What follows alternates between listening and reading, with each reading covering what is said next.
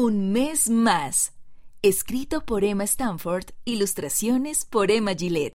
Gracias por tu gran trabajo de hoy. Este es el pago del mes pasado. Gracias, nos vemos el lunes.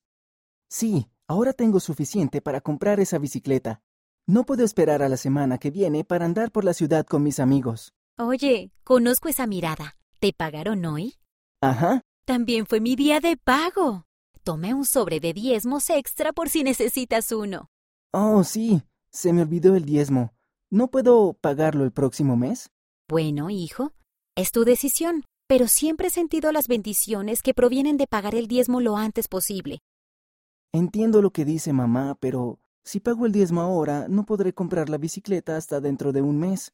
Pero, ¿por qué no puedo comprarla ahora? Tengo montones de buenas razones para hacerlo. Me ayudará a ir a la escuela y al trabajo más rápido.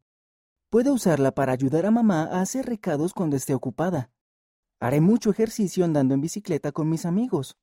¿No dice mamá siempre que debería pasar más tiempo al aire libre?